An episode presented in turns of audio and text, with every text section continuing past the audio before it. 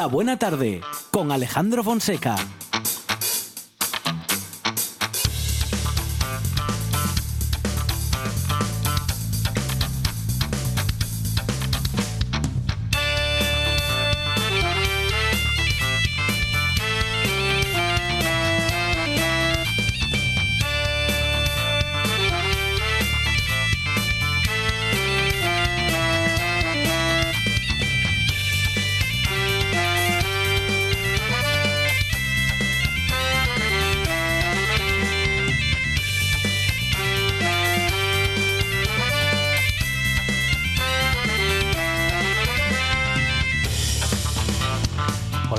Son las 4 y 7 minutos de la tarde y esta es la radio del Principado de Asturias.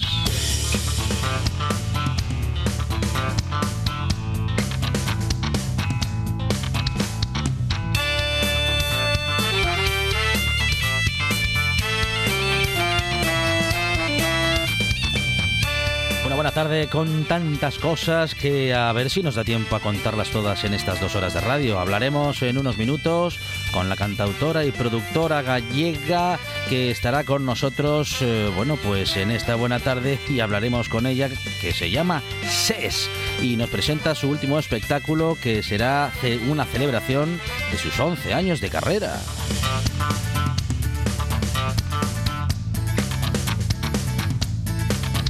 Tendremos todo el heavy metal o al menos todo el que podamos acceder con Gonzalo García, nuestro heavy metal en la buena tarde. Y hablaremos de cine con Jessica Gómez que una vez más se pone el sombrero de Indiana. Vamos a repasar los Oscars y vamos a ver a, bueno, pues a qué nos da tiempo para hablar de una ceremonia muy emocionante. Hablamos con la Unión de Consumidores de Asturias sobre estafas, estafas que son cada vez más frecuentes. Vamos a hablar de qué tipos de estafas tenemos hoy en día, a qué nos tenemos que enfrentar y cuáles son las precauciones que podemos tomar para que esas estafas no nos lleguen a perjudicar.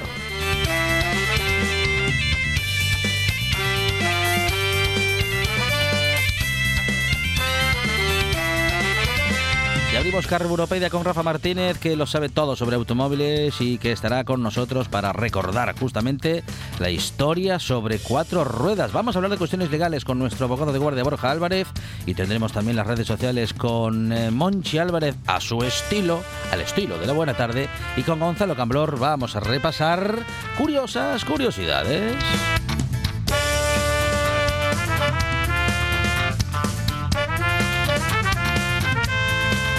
Todo ello gracias a que tenemos en la producción a Sandra González.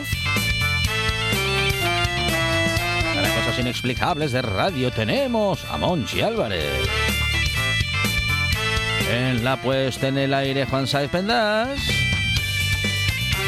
Y en la presentación, servidor Alejandro Fonseca, que estará contigo hasta las 6 de la tarde en RPA y con esto que se llama La Buena Tarde.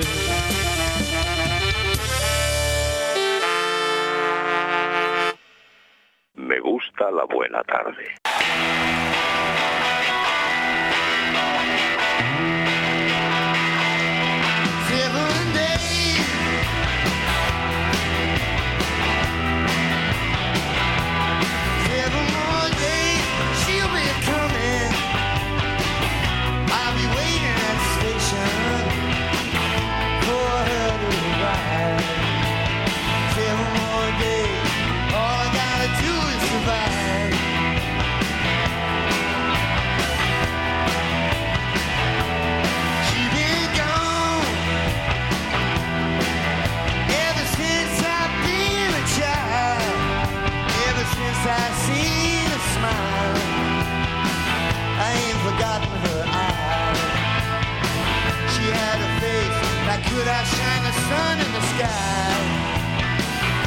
Grandes canciones, un poquito de rock and roll hoy para empezar. Monchi Álvarez, buenas tardes.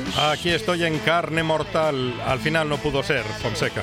Eh, ¿Qué cosa no pudo ser Monchi Álvarez? Avise, cuéntenos. La náusea blanca volvió a ganar. Sí. Como diría Julio Iglesias, Sí. la vida sigue igual. Sí. Siguen ganando los mismos. Ajá. De momento. Bueno, de momento, de momento, ahí está. Él eh, no pudo celebrar Monchi Álvarez mm, pues ninguna derrota. Y bueno, pues efectivamente ahí siguen. Pero bueno, eh, no se preocupen, eh, que Monchi Álvarez eh, tiene, esa- No, tiene- no cejaré en mi tiene esas preocupaciones y seguramente seguirá comentando Le pasa mucha gente. estos Fonseca. asuntos. Estos No estoy solo en este club. Hablando de club, Sí, se acerca, o de clubes, ¿Eh? se acerca el Día del Padre. Sí. Y en ese club estamos, los tres. Sí, estamos unos Eh, aquí. Está don Juan, Sí, está usted y sí, estoy yo. Sí. ¿Usted se pide algo de regalo No. o deja que le Nada, sorprendan? nada, nada. Yo, yo me, me doy por bien pagado Sí. y por bien reconocido ya por la familia. No, no. ¿Pero no. hay algún tipo de no me celebración? que, que tengan que reconocer nada su hogar? especialmente ni nada. ¿Eh? ¿Hay algún tipo de celebración no, en no, su hogar? no, no, no, no, no. No, agradezco yo los cariños y los abrazos que siempre llegan, siempre hay algún regalín, pero nah, Ah, uno hace lo que puede, hace lo mejor que puede este oficio de Sí. ser padre. Sí, que es un oficio. Y seguro que, claro, como, como, pues como uno ya se supone, bueno, pues con errores y humano, pues, eh, en fin, yo creo que estoy por bien pagado con el cariño y el reconocimiento de los que me quieren bien. Oh, pues está usted para ir al Congreso Ya de los eso ya- Diputados. Sí, ya estamos. Qué, qué piquito de oro. Sí. Pues yo estoy mirando por si me pi- por si me dicen, estoy mirando algún catálogo, por si me ¿Y qué? dicen. A ver, ¿qué está ¿qué, no. ¿qué quiere, ¿Qué quieres que te regalemos? A ver, como le digo una co, le, Le digo, digo la O. O. Si us- usted mire a ver, ¿qué está? Porque igual, igual me, es que igual, acabo, acabo de descubrir igual me apunto, ¿eh? acabo de descubrir un regalo que me haría mucha ilusión. Sí, se puede decir, Se puede se decir. puede contar. Es una escobilla. Ve que no sé si se puede, ¿eh? A ver, a ver, ya que escobilla empezamos mal. Empezamos mal con escobilla escobilla. del váter. ¿Ve? ¿Qué? No. ¿Es algo que necesitamos Sí, se, no, sí, todos sí. los días los seres humanos? ¿Y qué pasa con las escobillas? que tiene la cara de Margaret Thatcher. yo, Ah, pues, quiero, pues. yo quiero Ah, esa pues, escobilla. Pues ahora que lo dice, va. el pelo, el Sí, pelo de Margaret sí. Thatcher, la cara de Margaret Thatcher, y ahí con la escobilla, que, que me haría una ilusión tener esa escobilla. bueno, bueno. Ya ve, me ha puesto. ¿Eh? ¿A que le gustaría ese en- regalo? Me ha puesto ahí en un dilema ahora, ¿eh? Se lo decimos a la familia de, mal, de la no buena tarde. Es si original, No, si no cae en casa y, y algún oyente se anima, Es un regalo original. es un regalazo. y también muy creativos quienes han creado, bueno, pues ese. ¿Qué diría yo? Ese, Pasa, pasa Margaret otra vez ese por la loza. Pues aquí estamos en esta buena tarde eh, procurando eh, ace- acercarnos, bueno, pues un poquito al humor, mucho, mucho a la actualidad, hablar de todo lo que podemos y hablar en esta buena tarde, bueno, pues de las cosas que nos pasan y sobre todo, sobre todo, bueno, pues en este caso hablando del Día del Padre y de, bueno, pues de esa... Y de Margaret Thatcher. y de algunas ilusiones que tiene Monchi Álvarez, justamente, bueno, a cuenta de cierta desilusión que tuvo ayer. Oh, no me lo recuerdo. Creo yo que por una, como le- yo le decía ayer, ¿no? Por una, por cierta ilusión infundada. Pero Álvarez. también le digo porque es improbable que la náusea blanca Sí, sí. no juega Ajá. ni al dominó No últimamente. nada, ¿eh? ¿Cómo, ah, cómo, salió, ¿Cómo quedó el partido? ¿A ceros? 1-0. Ah, 1-0. Uno- ah, o sea, 1-0. Para el Real Madrid. Más metió otro gol. Bueno, amplió la ventaja. Sí, sí, sí, sí, sí. Bueno, el Liverpool que tampoco tendrá Nada, mucho, ¿no? Liverpool, Sí. 11 amigos. No es el mejor, no es el mejor equipo Once- británico al que on- se ha enfrentado el Real 11 Madrid amigos jugando a la en taba, los últimos a las años. tabas. ¿eh? Bueno, bueno, bueno. Lamentable.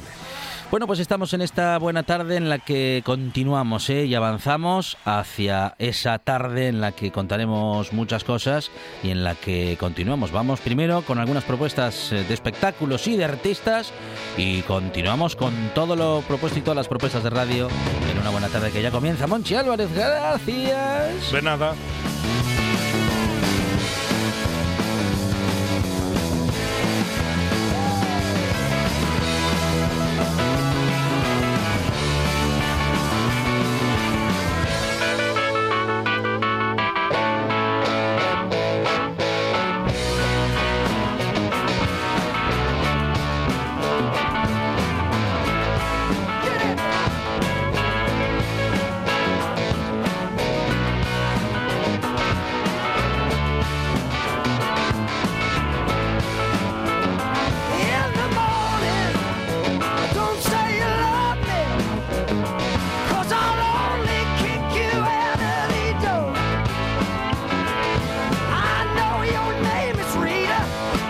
Pop!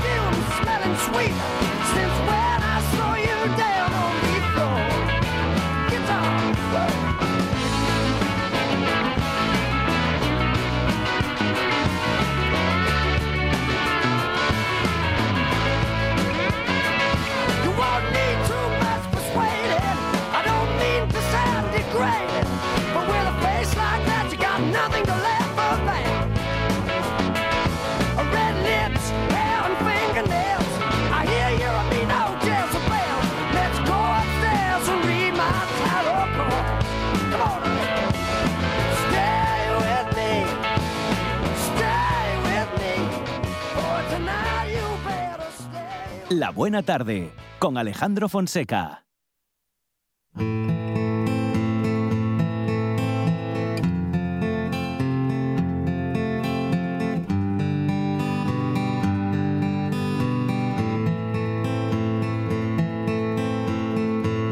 Cantan as balas, cantan as balas, himnos de paces falsificadas.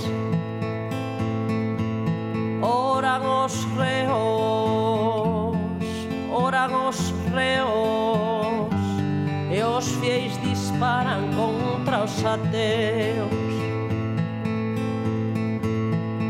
demo matar, demo matar, cose a ferida con fio de prata. Chaman cordura chaman cordura a conservar a súa censura. Bueno, y ahora con una cantautora que cada vez que canta tiene algo que decir, porque tiene mucho que decir, y lo dice cantando. Hablamos con SES, que se presentará en Avilés este sábado en, eh, con su nuevo trabajo Diante Uneco, delante de Uneco, y lo hará en la Factoría Cultural, justamente en la ciudad de Avilés. SES, ¿qué tal? Buenas tardes. Hola, buenas tardes. Bienvenida a esta buena tarde. Bueno, pues eh, un concierto celebrando, bueno, mm, 11 años de carrera y, y 11 años en los que, bueno, has dicho y sigues diciendo muchas cosas. Sí, bueno, eh, yo creo que al final, no sé, lo, eh, yo creo que lo normal es eso, no sé, creo que es, hemos llegado a un punto en que la música se ha confundido tanto con el entertainment que a veces llama la atención que, que, que una canción con letra diga algo, pero eso creo que hace sí. 40 años era lo normal, ¿no? Totalmente. Eh, no contemplo hablar para no, para no decir nada, por lo tanto tampoco contemplo cantar para no decir nada. Ujú, ujú. Bueno, lo resaltamos justamente y posiblemente es por esa ausencia, ¿no? De, bueno, en general lo digo, no ni en tu caso ni el de muchos otros artistas, eh, muchos y muchas otros y otras artistas que, bueno, pues que efectivamente quieren contar cosas, ¿no? Quieren contar lo que, bueno, lo que les pasa, que a su vez y a la vez, en muchos casos es lo que nos pasa a todos y a todas. Ah, además, eh, eh, eh, tu tono siempre es, bueno, de, de denuncia, de reflexión y, bueno, esto es algo que, que celebramos especialmente en estos tiempos. No sé, no sé cómo lo ves.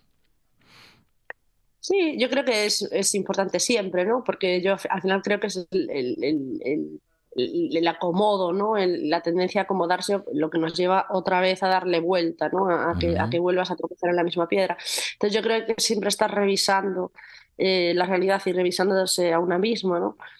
Pero desde luego en este momento, pues por desgracia es más necesario que hace 30 años, ¿no? Pero si hace 30 años lo considerásemos necesario, igual no estaríamos donde estamos, ¿no? Ese, ese es el Ujú. problema.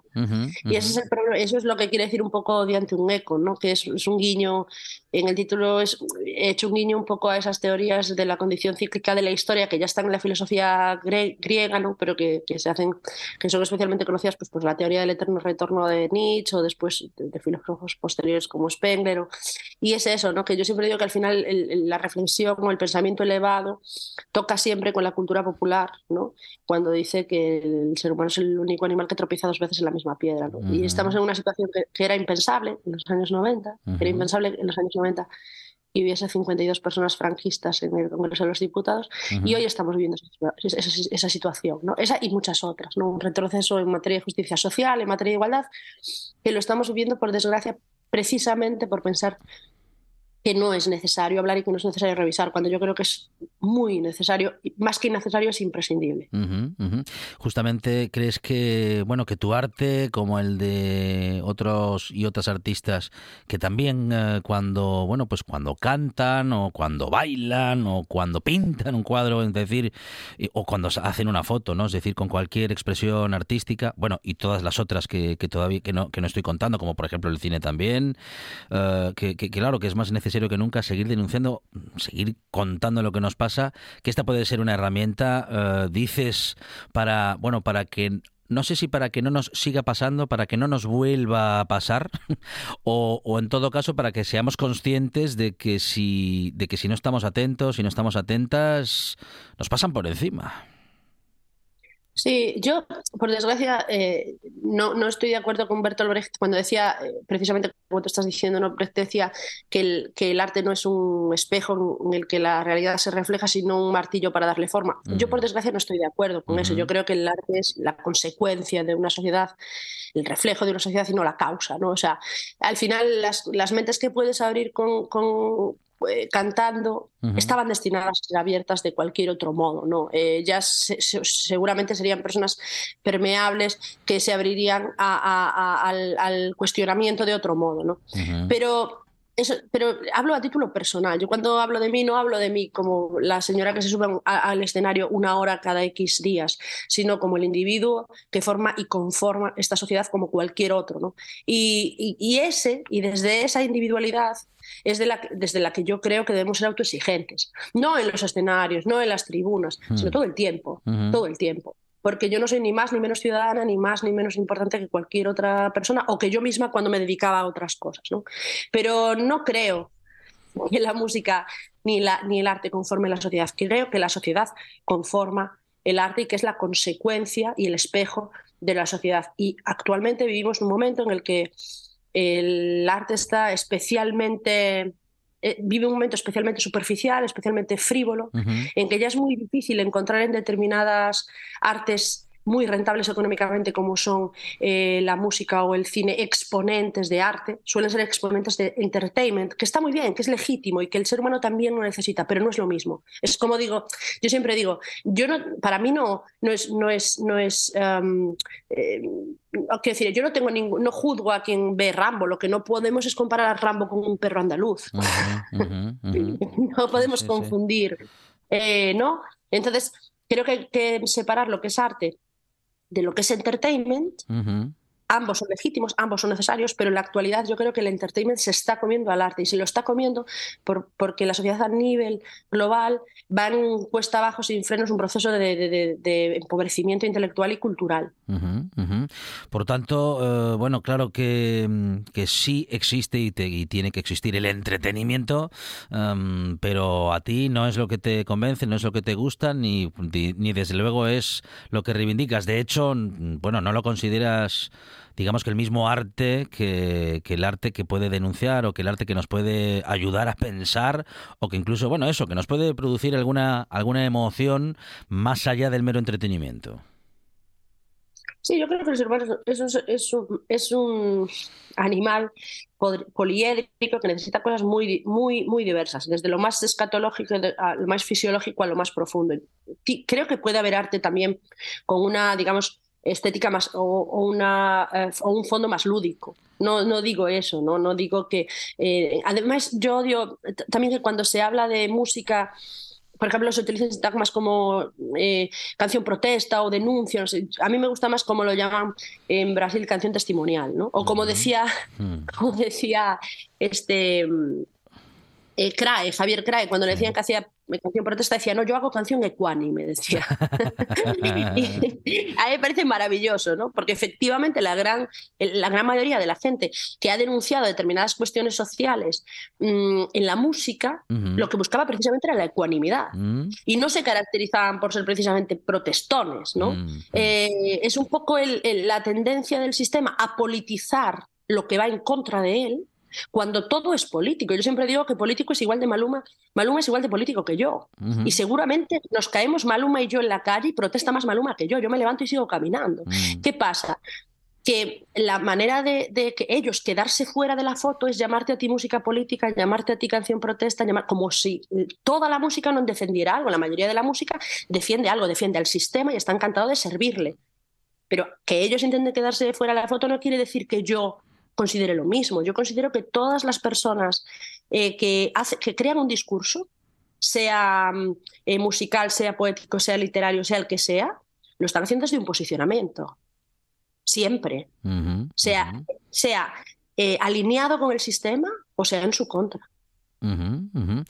Efectivamente, pues eh, porque efectivamente decir algo es posicionarse y decir poco o decir nada también es hacerlo, bueno, pues en otro lugar, pues posiblemente se le puede definir como menos comprometido, se le puede definir de muchas formas, pero en cualquier caso también es una decisión y también es una decisión política.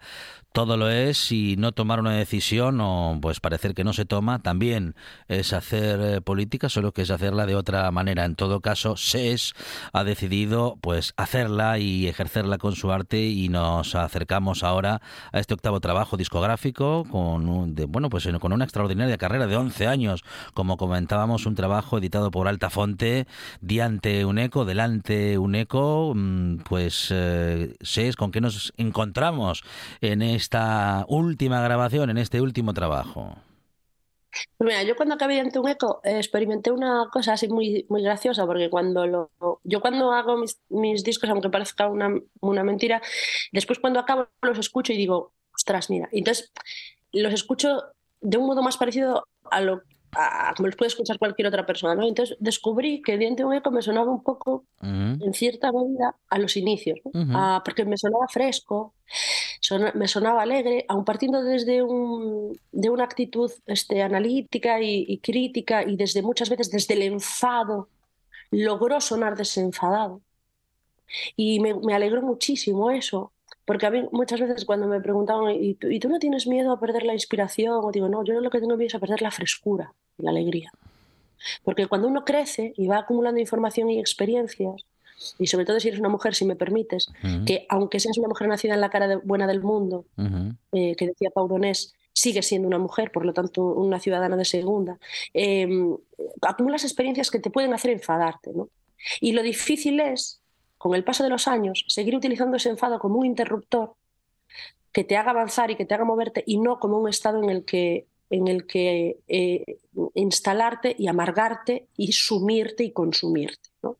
Entonces, cuando, cuando yo escuché de ante un eco y, vi que, que el enfado sonaba desenfadado, respiré hondo y dije, bueno, otra década más sin perder eso, ¿no? Ujú, Está bien. ujú, A ver si llego a los 50, acabo de cumplir 40, ujú. a ver si llego a los 50 sin perder eso. ¿Qué cosas te... Porque eso me parece muy importante. ¿eh? Eh, eh, se este- no, no, no, te decía que qué cosas te enfadan de, de estos tiempos. Te, te advierto que no tenemos toda la tarde. Bueno, me enfada lo mismo que yo creo que a cualquier persona Mm, lúcida, ¿no? Que es mm. que, que nos traten de tontos. Es que nos traten de tontos. Yo no digo que, que en cierta medida a veces no tengan razón, porque nosotros llegamos a actuar como tal, ¿no?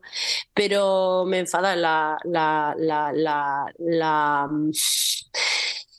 corrupción obscena y explícita, el, la- el clasismo eh, obsceno y explícito, bueno, lo de siempre. Me enfada lo que, lo que le enfada a cualquier persona este, lúcida, pero sobre todo me enfada, que me insulten intelectualmente, porque yo puedo asumir que pertenezco a, una- la clase trabajadora y que esa clase trabajadora es una clase vilipendiada, humillada. Y- y esclavizada históricamente. Lo que no puedo asumir es que me intenten decir que no porque yo soy clase trabajadora, pero no soy idiota. Eso me enfada mucho, por ejemplo. ¿Y, y cu- cuánto, cuánto de responsabilidad tenemos la clase trabajadora para que eso suceda? Mm, no quiero yo justificar el atropello, ¿no? Pero mm, digo que si a lo ¿Sabes mejor... cuál es la responsabilidad ver, para mí? Dime, dime. Perdón, ¿sabes cuál es para mí la responsabilidad de la clase trabajadora? Haberse olvidado de que somos clase trabajadora. Si usted trabaja 8, 9, 10 horas para, para, para, para vivir, usted no es clase media, usted es clase trabajadora. La clase media es un sintagma que denomina todas aquella, aquel espectro poblacional muy pequeño, por cierto, que está entre el 2% de los dueños del planeta y el 90% que suponemos la base ensangrentada que lo, que lo levanta y que lo hace funcionar. En- entre medias hay un- una bolsita muy pequeña que incluye a gente que no tiene, que no es ni Amancio Ortega ni, ni tú o yo. Ujú. Y, he- y- y nos hemos creído la patraña de la sociedad del bienestar y de la, y de la clase eh, media. Cuando nosotros somos clase trabajadora y cuando se sigue luchando en este estado y en el planeta en general por unas condiciones de vida dignas. Entonces, el habernos creído lo que no somos. Habernos olvidado de lo que, de lo que somos, es lo que, nos, es, es lo que nos ha llevado a estar otra vez donde estamos, que es en Ujú. 1935. Ujú, ujú. Luego nos falta conciencia de clases y nos falta, eh, bueno, asumir o, o- o- o, bueno, vamos a decir que revisar los términos, ¿no? Porque parece que nadie quiere o, na- ninguno quiere eh, con- considerarse clase trabajadora, como si esto fuese algo malo. Hombre, eso ha sido un gran triunfo ya desde, pero bueno, eso ya te- tendríamos que meternos en un análisis histórico desde el thatcherismo, ¿no? Desde, desde la época de Thatcher y Reagan, ¿no? Y, Ujú. ha funcionado y ha calado hondísimo.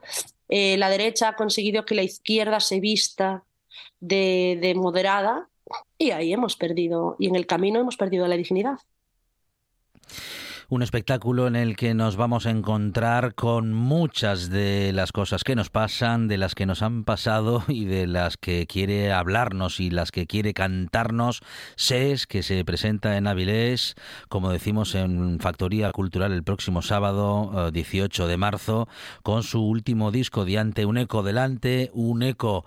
SES, eh, queremos darte las gracias por estos minutos de radio, también por, bueno, pues por tu arte, por seguir haciéndonos reflexionar y por ese concierto con el que seguramente nos eh, emocionaremos muchísimo y nos movilizará seguramente como haces siempre con nosotros cada vez que te escuchamos y será como decimos en Factoría Cultural a partir de las 9 el próximo sábado. Eh, bueno, pues entradas a la venta en taquilla de la Factoría Cultural también, eh, bueno, pues vía internet porque en la página de Palacio Valdés también podemos encontrar esas, esas entradas ya a la venta. Es muchísimas gracias, un abrazo muy grande y que salga todo muy bien. Muchísimas gracias a ti, ha sido un placer. La actualidad nunca descansa. La información no para. Por eso en RPA os mantenemos informados e informadas de lo que pasa en Asturias. Siempre. También el fin de semana. Los sábados y domingos, boletines horarios desde las 10 de la mañana. Y a partir de las 2 y media de la tarde, Asturias hoy fin de semana. En RPA, la información también en fin de semana. RPA. Vocación de servicio público. Noche de Lobos. Tu lugar de encuentro con el rock and roll y el heavy metal en RPA. Todas las noticias, festivales, conciertos y mucho más os esperan en la manada. Noche de Lobos, la madrugada del domingo al lunes, de 12 a 2 de la mañana, en RPA.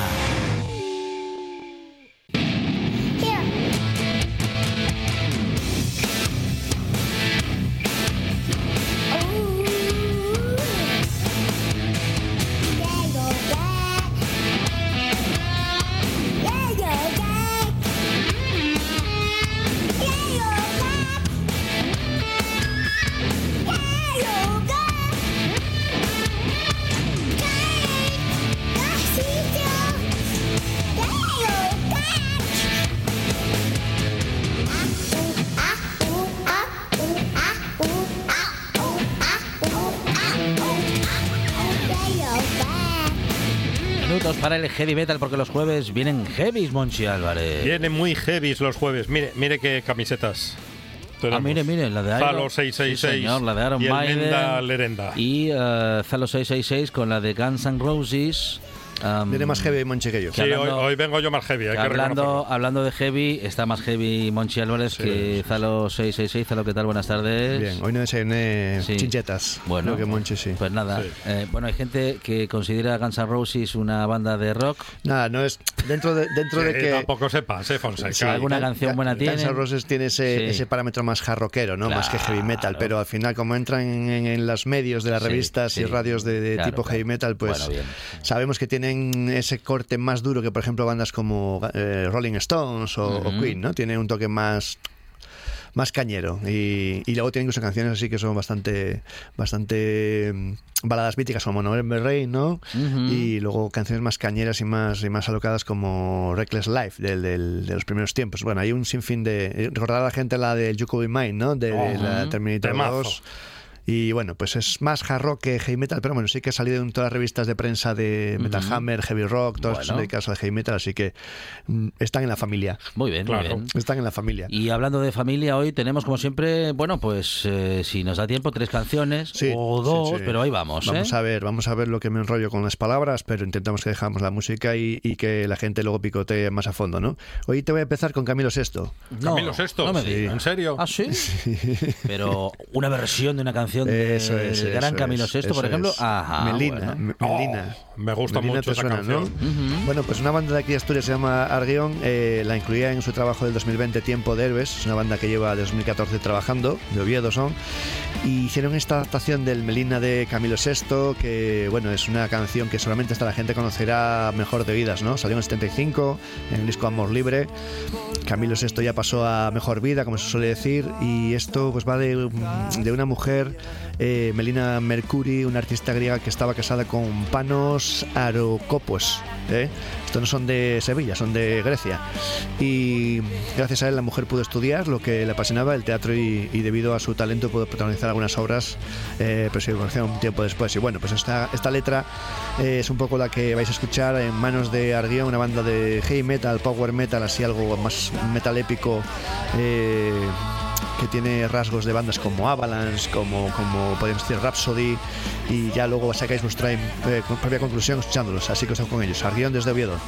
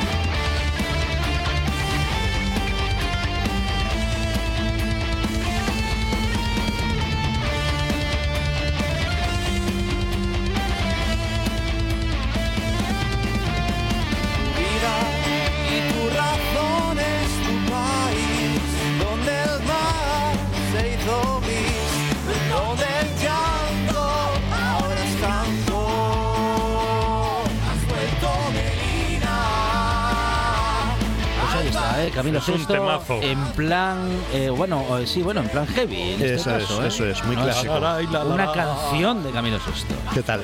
Y esto Bien, está bien, colaborando con, la- las, las voces, está aquí colaborando Richard de la Uz, un mítico también de la escena eh, asturiana, que ahora está más metido en tema orquesteo, pero también estuvo en algunas bandas heavies eh, asturianas. Y bueno, esto era un poco dar ese toque, ¿no? Ese guiño a las canciones menos esperadas, ¿no? Versiones de grupos heavies, eso es. Siempre hemos escuchado versiones de, no sé, me ocurre pues Metallica versionando a, a Motorhead, a Black Sabbath o eh, Iron Maiden versionando a Thin Lizzy o a Led Zeppelin, más esperable, ¿no? Pero una banda haga versiones de pop siempre llama la atención y es también una forma de, de llamar la atención. Al fin y al cabo es una herramienta también para, aunque te guste luego la adaptación y puedes hacer un poco a broma al principio y que luego va quedando bien, pero es como aquella de Mecano que hizo eh, Extravaganza, ¿no? El hijo de la luna, Ah, por ejemplo, sí. una más, ¿no? Pues eh, son cosas que también es por salirse del, de lo típico, eh, hacer algo diferente.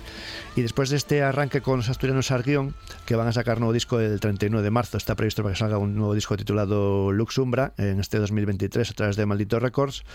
Eh, las portadas de ambos discos que han sacado están a manos de Joel Marco, batería de Daeria, y bueno, pues un trabajo que, que viene a reflejar la, el, la temática musical, ¿no? ese metal épico y, y que lo podéis disfrutar eh, si os gusta ese, ese, ese rango de, de tipo de metal más, más característico de tipo épico, de mm, mucho toque medieval y mucho toque histórico, ¿no? Que decimos siempre que Iron Maiden es un referente, ¿no? En las letras Ujú, de las canciones de ujú. Iron Maiden hay mucho de, de historia, eh, eh, letras que tienen un sinfín de, de guiños a la, a la historia y al final eso, pues el que desconoce un poco el heavy metal, pues a veces las letras no, sobre todo cuando son en inglés, no saben un poco de qué van y, y se habla un poco de que es música ruidosa y así lo, lo vamos aclarando, ¿no? Que hay mucho detrás, mucha letra de denuncia, mucha letra histórica y, y mucha calidad musical y bueno, aquí estamos haciendo con este espacio un poco de, de entretenimiento para los que ya conocen y descubrimiento para los que lo desconocen. Vamos a continuar ahora con eh, algo más pesado, algo más eh, a manos de Testament, una banda de, de thrash metal eh, con una versión de Scorpions del Animal Magnetism, eh, un- una versión que incluyeron como extra en su disco Dark Roots of Earth. Eh, unos Testament que llevan desde los inicios siempre plasmando, eh, sacando un discos de altísima calidad. Eh, han hecho versiones, por ejemplo, de Aerosmith o de Iron Maiden, algo más predecible, ¿no? De sus influencias. Y aquí vamos a, escuchar cómo adaptan un tema de Scorpions, una banda alemana clásica del heavy metal, ¿no? que todos conoceréis. Y si no, pues ya estáis poniendo las pilas. Que llevan desde los 70 funcionando Scorpions. Testament desde 83 o por ahí que empezaron. Y han hecho esta adaptación de un tema de Scorpions que les queda muy pesado, eh, un lavado de cara para esta canción y que seguramente los que conozcáis solo la original, la de Scorpions, os sorprenda y a mí me parece que es una versión muy bien hecha y, y que suena a Testament y, y mantiene un poco el guiño a los originales. Ahí está, Animal Man Disease.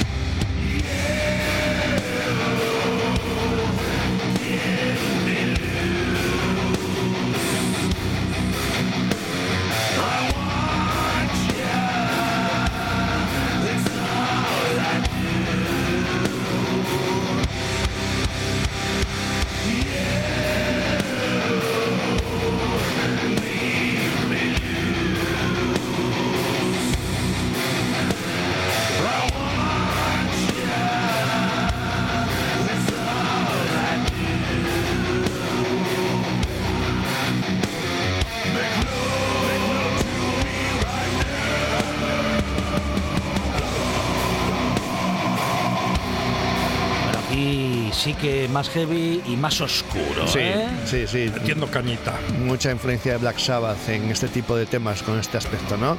Y bueno, un tema de Scorpions que, que en los 70 hacían algo un poco diferente a lo que luego hicieron en los 80, algo más comercial, pues en los- este todavía reflejaba Los un poco lo 70 que eran hacían. más de verdad. Era un rock de otra manera, sí. eh, hay fueron ablandando con el tiempo. sí, sí, sí. Bueno, al final tiraron por eso, por ganar dinero con la música y hacer un tipo de, de- de heavy metal, de hard rock que, que les molaba también.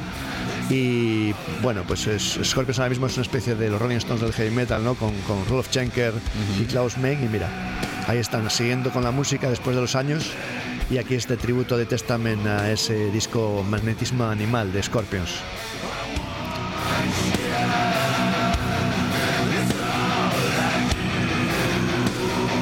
Con esta canción nos vamos a despedir hoy de Zalo 666 en esta buena tarde. Nos acercamos al sombrero de Indiana con Jessica Gómez para hablar de cine y de la última gala de los Oscar.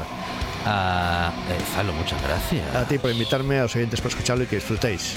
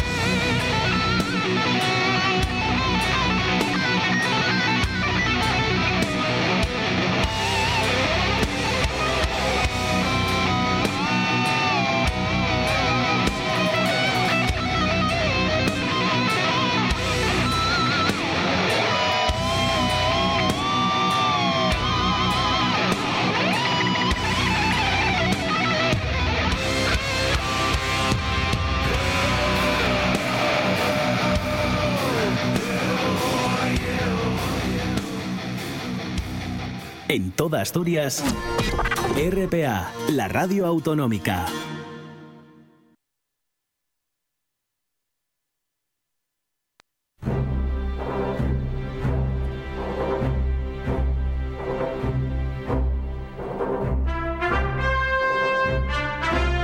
La buena tarde con Alejandro Fonseca.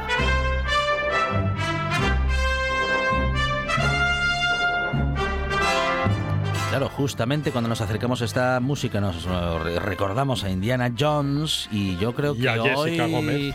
que hoy Jessica Gómez, Jessica, ¿qué tal? Buenas tardes. Hola, muy buenas tardes. Un poquito hablará de Sí, le va a hacer o de un Harrison homenaje. Ford o de algo cercano. Un, un poquitín, voy Sí, a hablar un poquitín. Bueno, yo tengo que deciros que hacía muchísimo, muchísimo, muchísimo tiempo que no gozaba tanto del resultado de una noche de, Ujú, de Oscar. ujú. Y a mí, y- yo esto que voy ¿Cómo a decir... quedaron? 2-0 a favor del Hércules. Eh, no, lo, lo he gozado muchísimo, puede que probablemente porque hice pleno en las categorías importantes y entonces me siento yo como muy realizada Bien, este, bien, bien, este bien. año. Sí, y, la- y siguen siendo tan largas las galas como antaño. Sí, Ah, sí, sí. Sí, sobra, sobra.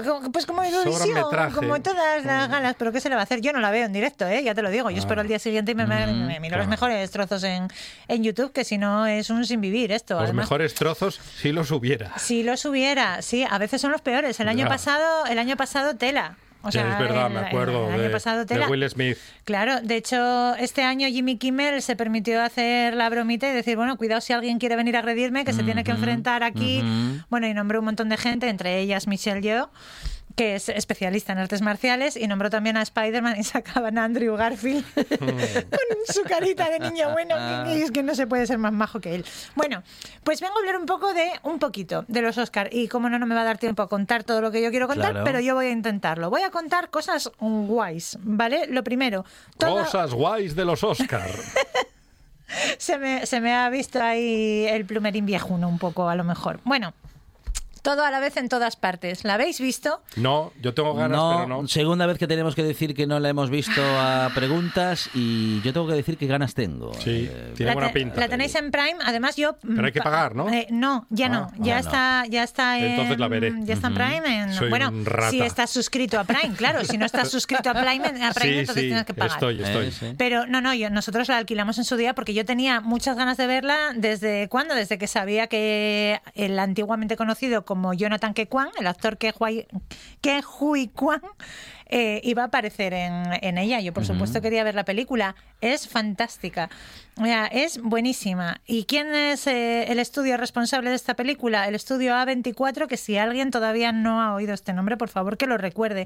Porque es un estudio que en su corta trayectoria, se fundó en 2012, se, vamos, eh, ha producido más de 40 películas ya. Y apuesta mucho por lo diferente, por, por este cine de aura un poco indie, ¿vale? que, que ya Hollywood era como que lo había dejado descartado del todo, entonces está viniendo a demostrar que se puede hacer muy buen cine con muy bajo presupuesto y con grandes resultados. A lo mejor, además tiene una cosa las películas del, del estudio A24, que es que normalmente el fin de semana del estreno eh, mm, tiene unas taquillas horribles, ¿vale? Malísimas, y sin embargo luego en el largo plazo son como los buenos libros, ¿sabes? Tarda un ganando. tiempo, va ganando, empieza a ver boca a boca, oye, he visto esto que es increíble, que es diferente, que es buenísimo, que la actuación, bueno, y lo ha demostrado este año para que os hagáis una idea, todo a la vez en todas partes. Costó menos de 25 millones de dólares, que esto, aunque no lo creáis en Hollywood, muy poco. es muy poco dinero. ujú. O sea, la Warner ha ti- Menos, menos de 25 millones. menos de 25. La Warner tiró el año pasado Batgirl a la basura con la película ya terminada y 90 millones de, de dólares invertidos. Dijo, la tiro a la basura, Ni no me si- sirve y para ni nada. siquiera, la, ni siquiera la estrenaron. Ni siquiera la llegaron a estrenar y salían ella Brendan Fraser haciendo de Firefly. ujú. Le dijeron, no, la estrenamos ahí. O sea, 25 millones no son nada en Hollywood.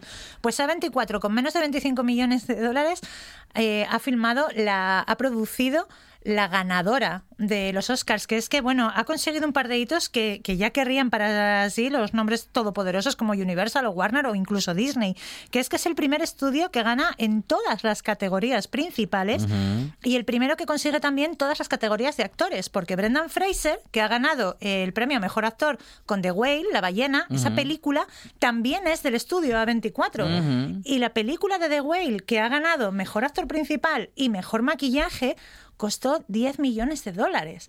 Que es, o sea, que ni la primera de Star Wars costó tampoco hace 40 años, 50 años. O sea, es, es mm, increíble lo que está consiguiendo este estudio, que es también responsable, pues, por ejemplo, de La Habitación, que es la película con la que Brie Larson ganó su Oscar, y de cuál más, de Moonlight. Y diréis, ¿cuál es Moonlight? ¿Cuál es Moonlight? Aquella que le quitó el Oscar a La La Land en aquella gala en la que casi le dan el Oscar sin querer a La La Land, ¿os Ah, acordáis? la del error. La del Sí, error, sí, cuando sí. era la mejor película es La La Land y luego, no, no, perdón, perdón, Que es nos hemos Moonlight, es Moon- equivocado. ¿Qué, qué fallo? Es que lo dábamos por hecho. Oh. Pues esa película que le quitó el Oscar a La La Land era Moonlight y era del estudio A24. Y esto desde 2012, o sea, en 11 años. Es, a mí me parece una barbaridad y me parece estupendo lo que, lo que está haciendo esta gente. Y decía Ses hace un ratito, que mm, por cierto, soy fan absoluta Sí. de esta mujer. Y nosotros que- ahora también. Qué intensidad, qué potencia, qué maravilla. Decía ella que, que muchas veces el- el- la industria del Sí, entretenimiento se está comiendo el arte. Tiene mucha razón. Sí, sí. Y yo sé que esto a lo mejor en los círculos más elitistas de la Mm, cultura va a ser absolutamente impopular, pero es que yo creo que todo a la vez en todas partes lo es todo a la vez. Es un buen entretenimiento, Es eh, muy buen entretenimiento, pero es que es, Es una obra súper artística. Es artísticamente Hay un guion cerrado. Fenomenal. Es, es muy buena, puede tener tantas lecturas como espectadores tenga, eh, tiene mensajes muy potentes y luego es que además, ya so- es que A24 ya solo con, los, eh, con las estrellas que elige para sus elencos, eh, ya dice mucho de, de quiénes son, porque muy probablemente cualquier otro estudio de Hollywood no habría contado con Brendan Fraser para The Whale y no habría contado con Michelle Yeoh, que es Michelle Yeoh es una mujer que lleva eh, muchísimos años actuando y que sin embargo la han tenido siempre como una actriz secundaria. Es experta en artes marciales, pero es, y, y bueno, es una actriz magnífica, pero siempre la han dejado de secundaria. Vamos a hablar un poco de, de Ke Huy Kwan, por ejemplo, que ganó el, el Oscar a Mejor Actor Secundario. Mom, I just won an Oscar. I spent a year in a refugee camp. Me encanta, le dedica los... A mí lo que más me ha gustado en esta gala ha, ha sido esa, mm, bueno, esta, que- esta naturalidad, ¿no? De algunos premiados, algunas premiadas que se dejan llevar por la emoción, bien, bien por ellos, que gritan, que se emocionan, que, bueno, que se muestran como gente normal, que están flotando en el ¿Están contentos? Es que es tal cual, hay un hay tan buen rollo entre ellos y una naturalidad, pero ¿por qué? Porque eran, pues lo que os decía, estrellas con las que Hollywood ya no contaba para, para hacer cosas grandes o cosas importantes o cosas potentes, no contaban. Entonces, claro, fue a 24 que dijo, oye, vamos a coger aquí a esta gente y vamos a demostrar al mundo que se puede hacer un cine diferente y que los actores que no pasan por el aro de las industrias aquí, de los grandes nombres, también pueden hacer buenos trabajos. Entonces, claro, ellos estaban flipando. O sea... Yo es que lo he disfrutado un montón este año. Eh, que Hui Kwan decía, mamá, acabo de ganar un Oscar. O sea, y luego le agradeció a su mujer el apoyo porque sabía que llegaría su momento. Tú fíjate, que Hui Kwan, que fue por supuestísimo, Sí. tapón en Indiana Jones y el templo maldito Sí. al año... ¿Cómo, cómo pasan los años? Madre alma. ¿Qué, qué- qué mayor está? Tapón. Bueno, es mayor que yo. yo me quedo con eso. Pues eh, fue tapón y también fue data en los Goonies, por Sí, supuesto. pero sí, luego sí. llegaron. Bueno, de- él en el 83 empezó a practicar artes marciales. Eh, luego llegaron los 90, hizo poquitas cosas. Hizo en el 92, tuvo un papel chiquitín en El Hombre de California, en el que también salía Brendan Fraser. Eh, pero luego llegaron los 2000 y se fue apagando. De hecho, hizo un par de películas, una taiwanesa y otra hongkonesa, que no, no- no- no- voy a intentar pronunciarlas porque no, no, no tengo ni idea de cómo se pronuncia esto. Pero bueno, él eh, por aquel entonces ya empezaba a hacer incursiones detrás de las cámaras como asistente y coordinador de eh, especialistas y de acrobacias, y no os lo perdáis. Se ocupó de parte de las acrobacias de la película de X-Men, de la primera. O sea, y él estaba ahí ya detrás de la cámara. Él era como que tenía ya muy asumido que no iba a triunfar como actor. Y luego de repente dio una sorpresa en 2021 que reapareció en una comedia familiar que se llamaba Ohana, el tesoro de Hawái. Ah, la vi. Y de ahí lo cogieron y dijeron, oye, vente para acá que vamos a hacer todo a la vez en todas partes. Pues ¿sabéis dónde lo vamos a ver este año? ¿Dónde? Lo vamos a ver en la segunda temporada de Loki. En Disney Plus. Ajá. Y yo me muero de ganas. Porque Loki, no sé si habéis visto la primera temporada, está fenomenal. ¿Quién más ganó una estatuilla en esta noche mágica? Jamie Lee Curtis. Oh, qué grande. Soy muy grande. fan de ¿Verdad? Jamie A Lee ver, a ver, a ver, a ver. I know it looks like I'm standing up here by myself, but I am not. I am hundreds of people, the entire art group of artists who made this movie.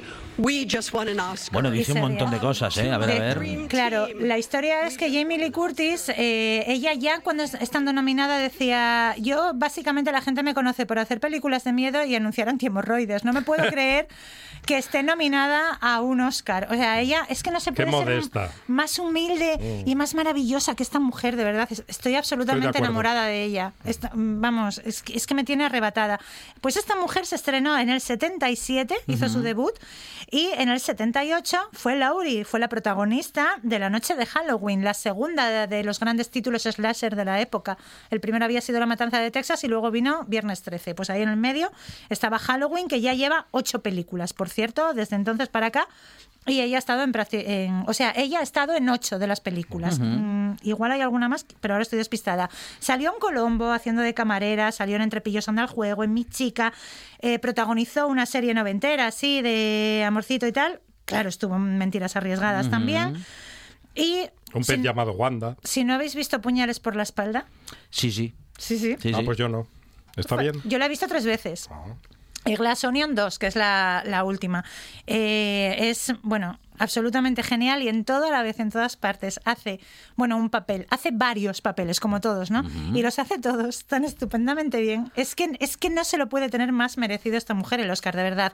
Y lo próximo suyo eh, va a ser que en julio de este año estrena con Disney Mansión Encantada, que bueno, están Rosario Dawson, Owen Wilson, eh, Jared Leto, Winona Ryder, Danny DeVito, o sea, es una cosa Promete. Tiene muy buena pinta. Y luego tenemos a Michelle Yeoh. For all the little boys and girls who look like me watching tonight, this is a beacon of hope and possibilities. This is proof that dreams dream big and dreams do come true. And ladies, don't let anybody tell you you are ever past your prime.